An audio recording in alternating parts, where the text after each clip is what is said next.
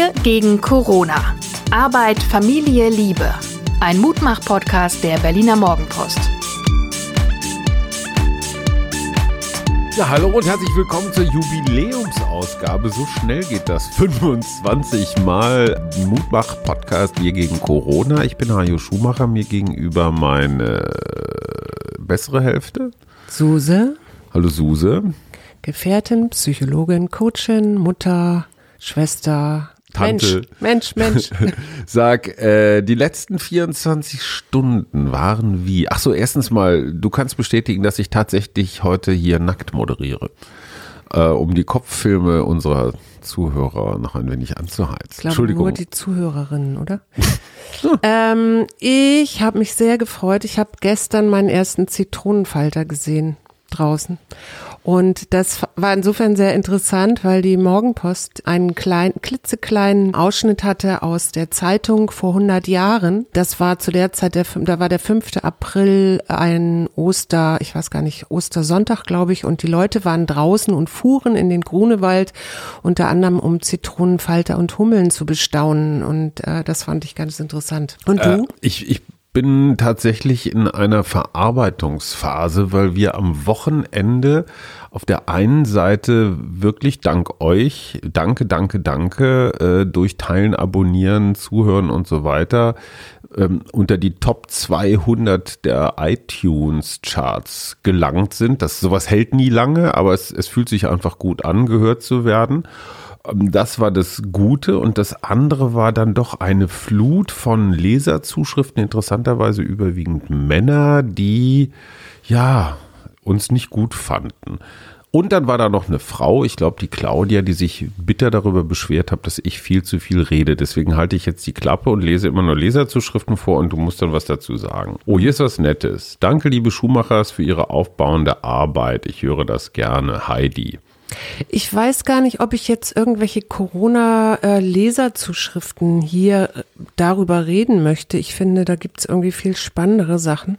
Und ehrlich gesagt, ähm, ich hatte gestern schlechte Laune. Ich glaube, das hat man auch in unserem Podcast ein bisschen Ach, gehört. Sowas kommt auch mal vor und das finde ich auch gar nicht schlimm.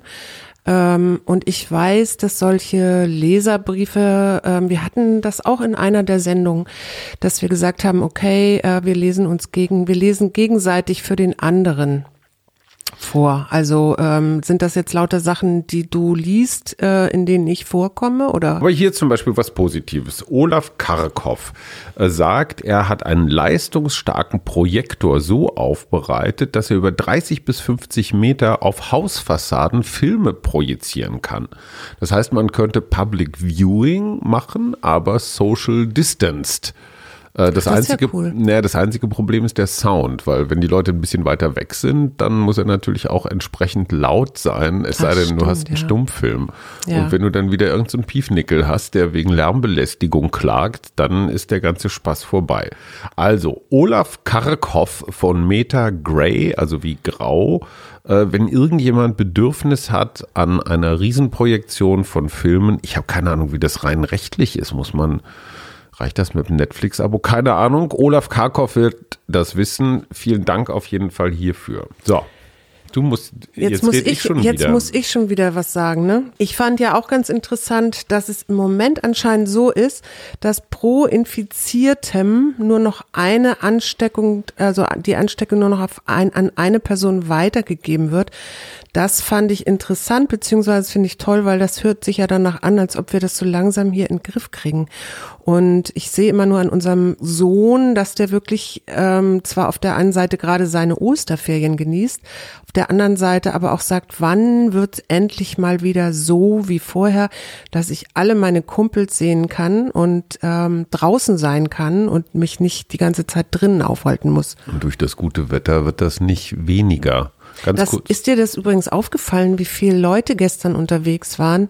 Ich war mit dem Rennrad unterwegs, um aus Lichtenrade und aus Zehlendorf jeweils eine Packung Maulwurfskuchen-Gebäckmischung zu holen, weil unser Kleiner am Sonntag Geburtstag hatte und äh, nette Twitter-Freunde ihre Vorratsschränke durchgeguckt haben. Und da bin ich dann doch durch eine relativ menschenleere Stadt gefahren. Also wenn du als Rennradfahrer auf der, auf der Autostraße fährst, wirst du normalerweise angehupt, selbst sonntags und und das wurde ich gestern nicht. Aber als wir dann in Tegel waren, um da unseren äh, Sonntagsspaziergang zu machen, da war ich doch ganz schön irritiert über diese Massen an Fahrradfahrern. Die sind wahrscheinlich alle rausgefahren, also alle raus aus der Stadt und deswegen hast du auch keinen getroffen. Kann sein. Äh, sag mal, hast du auch so einen Friseurmangel? Ich stelle fest, dass viele Leute inzwischen Haare schneid, Tutorials oder sonst welche Friseurtipps ähm, posten. Wie ist es mit dir? Ähm, ich habe mich damit noch nicht beschäftigt. Ich weiß aber, dass unser Sohn aufgrund seiner Seitenhaare äh, langsam gerne einen Friseur hätte. Marie-Louise schreibt uns, dass sie den Hinweis, dass Menschen aus besseren Stadtvierteln vielleicht mal sich im Spargelstechen versuchen sollten, sehr hilfreich fand. Ähm, und sie sagt, das Spargelstechen sei doch auch ein Symbol dafür, wie wir von schlecht bezahlten, hart arbeitenden Menschen abhängig sind in diesen Zeiten. Und das sei doch mal was zum Nachdenken. Das stimmt. Vielen Dank. Ja, und ich ähm, habe dann gestern noch gesehen auf einer Wissenschaftsseite, dass die Luft tatsächlich besser wird. Also es gibt so in höheren Konzentrationen dieses Stickstoffdioxid und ähm, Satellitenbilder zeigen unter anderem über Paris, Madrid und Rom, aber in Deutschland auch über Düsseldorf, Essen, Köln und Frankfurt, dass tatsächlich die Luft besser wird, weil wir eben durch Corona bedingt weniger Autofahren, fliegen und so weiter. Das fand ich gut.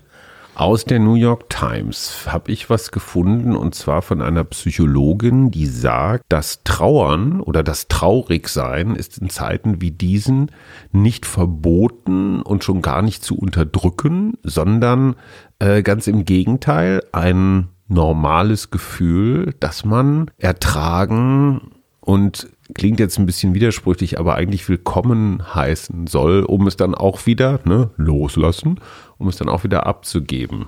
Also nicht diese, diese Härteparolen so, hey, und ein Indianer kennt keinen Schmerz und so. Was sagst du? Ich sage dazu, dass es gut ist, wenn man so ein Gefühl hat, es wirklich mal bis zum, ich habe äh, genau, ich habe da neulich mit jemandem drüber gesprochen, der, der erzählte mir, wenn er in so Negativgefühlen drinsteckt, dann geht er wirklich bis auf den Grund. Also er lässt sich da so voll reinfallen und dann gibt's irgendwann den Moment, wo er das Gefühl hat, so jetzt reicht's aber auch. Und dann kommt er da äh, wieder raus. Und das ist, fand ich, ähm, ein ganz schöner Hinweis. Ähm, Gefühle einfach auch zuzulassen, sie nicht wegzudrücken, weil dann entstehen Blockaden, sondern sie wirklich zuzulassen, sie zu akzeptieren. Ich habe gestern meine schlechte Laune auch einfach akzeptiert und du ich warst auch. so nett, genau, du warst so nett und hast es einfach stehen lassen und mich da dann auch nicht weiter ähm, das Schlimmste in solchen Momenten ist es, wenn ich versuche, dich dann so künstlich aufzuheitern. Das treibt das dich geht noch dann gar nicht viel tiefer in den Das Irrsinn. geht dann gar nicht gut. Nee, nee, nee. Also ich bin ja dann in solchen Momenten selber auch so unglücklich mit mir selber, dass ich denke, oh, wieso bin ich so blöd drauf und so. Und das, was ich festgestellt habe, ist das, das für mich einfachste, ähm, es so zu akzeptieren, wie es gerade ist und dann aber irgendwas zu machen. Und ich habe gestern Abend ja dann die Küche nochmal aufgeräumt und gewischt und getan und dann ging es mir hinterher schon wieder viel besser. Nochmal New York Times, fünf Tipps einer Psychologin dort, die sich mit deinen oder unseren durchaus decken. Erstens, keine langfristigen Pläne machen, sondern tatsächlich immer nur so übersichtlich hier und jetzt. Zweitens, jeden Tag üben, also üben im Sinne von Exercise, also Sport machen, äh, einfach den, den Körper bewegen. Drittens, atmen. Finde ich total irre, weil das sagst du auch immer, Atemübungen. Du hast ja auch mal irgendwann eine in den ersten Podcast-Folgen ja, gemacht. Zwei, glaube ich, gemacht. Oder zwei. Behandlung, also tu dir was Gutes. Das muss jetzt gar nichts Großes sein, aber einfach mal bewusst sich jetzt so, wenn du ein Sonnenfenster hast, sich da einfach zehn Minuten hinsetzen und, und genießen größere Mengen Alkohol gehören übrigens nicht zu den guten Sachen, die man sich tun kann. Und das Letzte mit anderen verbinden, also sich versichern, dass man nicht alleine ist. Ja, das kannst du ich ja finde das Moment total schön, dass amerikanische Psychologen und du, ihr seid euch total einig. nee, nicht nur ich und amerikanische Psychologen, sondern auch noch kannst du überall. Du kannst das im Moment überall lesen.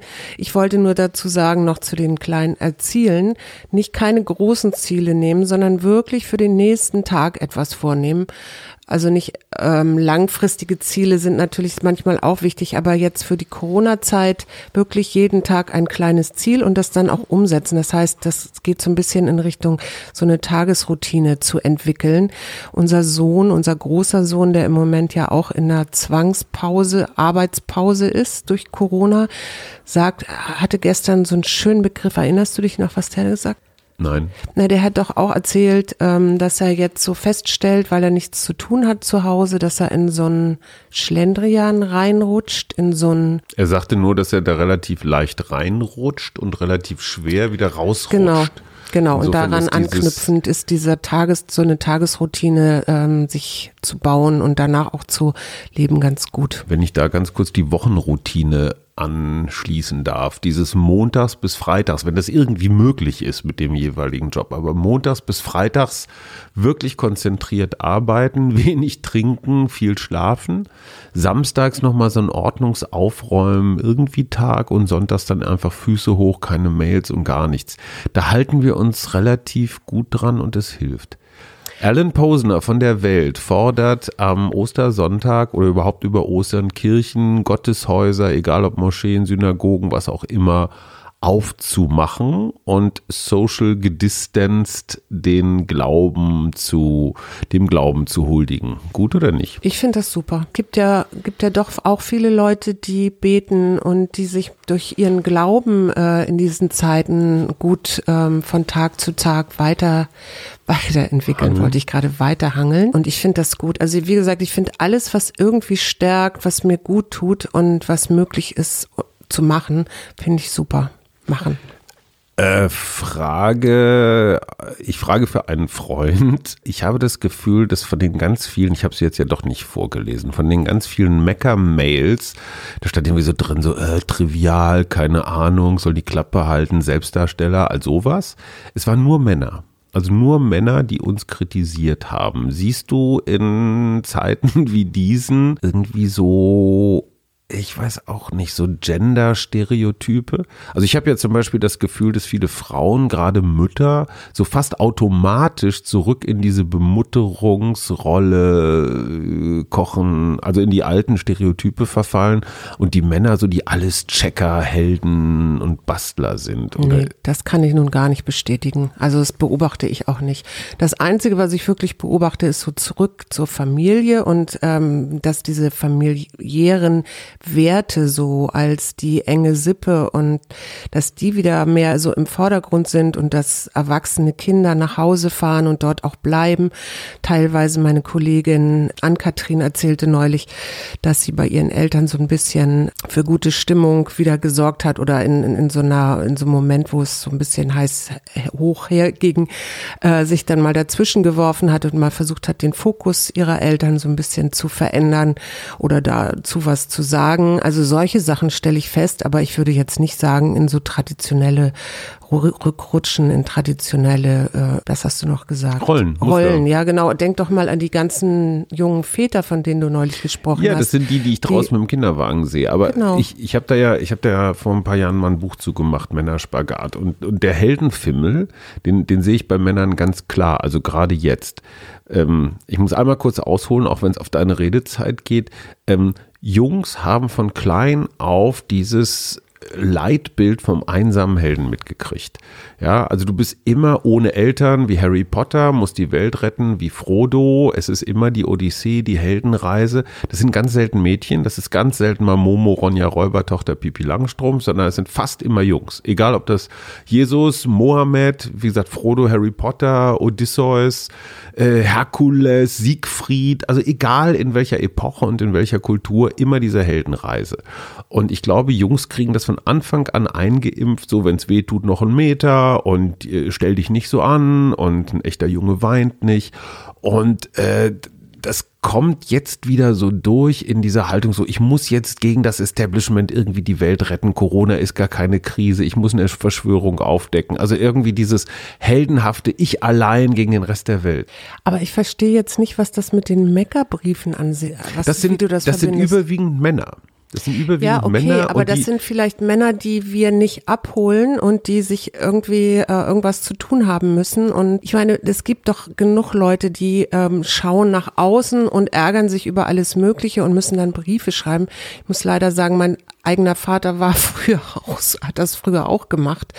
Die ärgern sich dann über was und dann müssen sie sich irgendwie abreagieren und dann werden halt diese Briefe geschrieben. Aber ich. Äh, aber ich glaube, die finden mich und dich irgendwie nicht heldenhaft genug. Ja, und? Zu weich. Ja. Dann ist es so, aber ich meine, wir, die brauchen uns ja auch nicht zu hören. Ja, stimmt. Ähm, ich wollte übrigens noch sagen, weil du die Claudia vorhin ähm, erwähnt hast, die ja geschrieben hat, dass sie uns, dass wir im Moment ihr Favoriten-Podcast sind, auch abends im, im, Bett und sie mich öfter hören möchte. Ich wollte sagen, liebe Claudia, du kannst dir auch meine Metta-Meditation ähm, über Soundcloud abends anhören.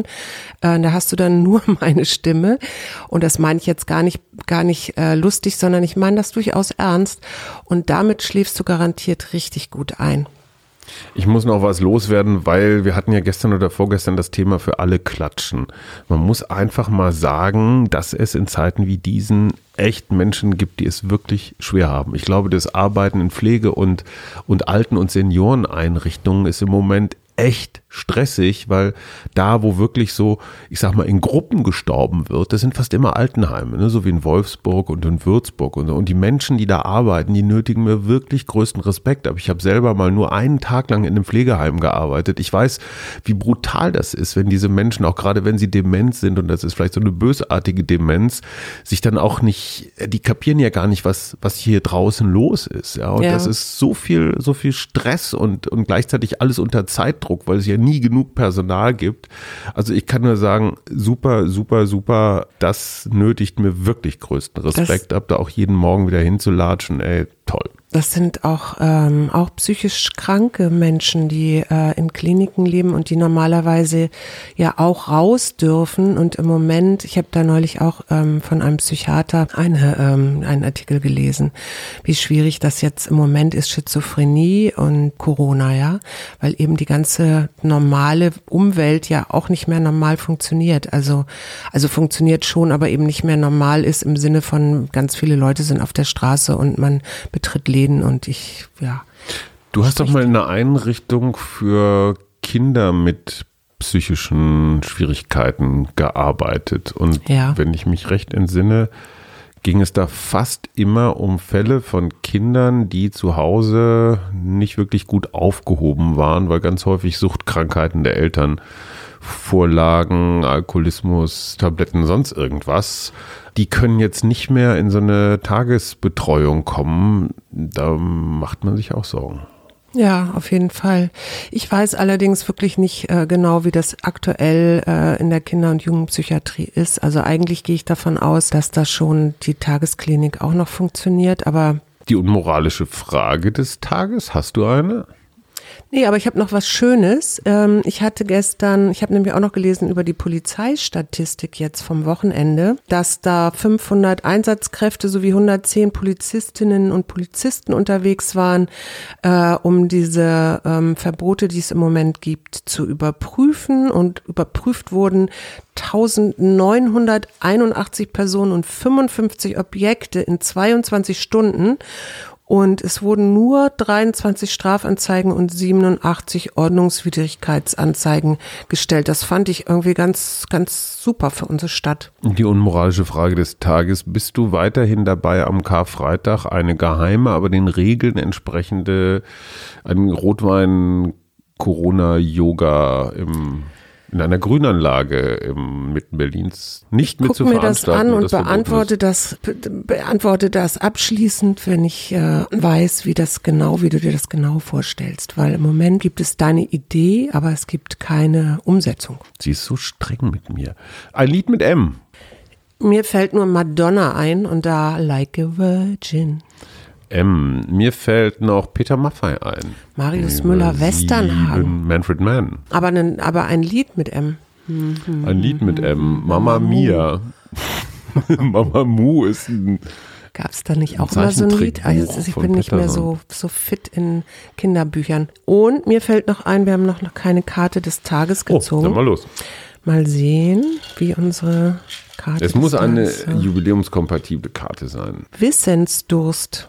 Wissensdurst? Ist das was anderes als Neugier? Wissensdurst hört sich ja an so nach ähm, Weisheit, Wissen, Wissen erfahren, Lernen, Lust am Lernen, lebenslanges Lernen. Das Neugier, steht übrigens auf Neugier meiner Karte. ist ein bisschen natteriger, ne? Also Neugier, Neugier dann guckt man so bei den Nachbarn ins Fenster. Wissensdurst. Ja, Wissensdurst. So, es liest. Ja, ich erlese, erkunde alle Möglichkeiten. Pflege deine Neugier und dein Interesse. Geh über das Bekannte und Vertraute hinaus. Stell herausfordernde, offene Fragen und erwarte außergewöhnlich erfrischende Antworten. Ich finde, irgendwie, irgendwie gibt es da so einen Zusammenhang mit diesen Leserbriefen. Ich kann ja nicht erklären, wie, aber denkst du das auch? Das Irre ist, diese Karten sind es ist wirklich wie Tarot, da kriegst du dann auch irgendwie was, vier Schwerter oder so Kram und denkst dir, was soll das? Und der Witz ist ja, deine eigene Verbindung mit dieser Karte, deine eigenen Assoziationen, die sind spannend. Und Wissensdurst und unsere Leserbriefe passt perfekt.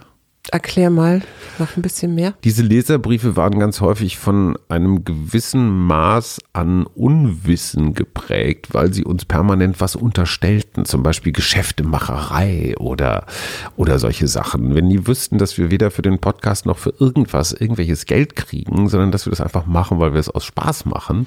Ja, weil wir auch unseren, das ist unser Beitrag, oder? Das ist unser Solidarbeitrag. Ja, ja. So, aber es, also immer, es ist ganz interessant, diese Menschen denken, man würde irgendwelche Millionengeschäfte dahinter. Ne? Aber wir preisen kein Buch an. Ähm, wir haben beide den Großteil unserer, unserer Jobs verloren. Also es ist nicht so, dass es uns, es hilft uns, weil wir gemeinsam ein Projekt haben. Das ist schön, gar keine Frage. Ich finde, da kommt immer so ein Gefühl, also bei mir kommt immer so ein Gefühl von Neid auf und ich kann das immer so gar nicht nachvollziehen. Ähm, so, und wenn diese geschätzten Leser, und das ist ja die große Aufgabe, sie zu umarmen und zu sagen, hey, macht nichts, äh, ihr könntet ein bisschen Wissensdurst gebrauchen, dann würdet ihr euch erst kundig machen und dann urteilen. So, und ich finde, jetzt lassen wir los. Jetzt lassen wir ganz doll los. Und sagen Tschüss. Und freuen uns über den wunderschönen Sommer draußen. Tschüss. Wir gegen Corona. Arbeit, Familie, Liebe. Ein Mutmach-Podcast der Berliner Morgenpost.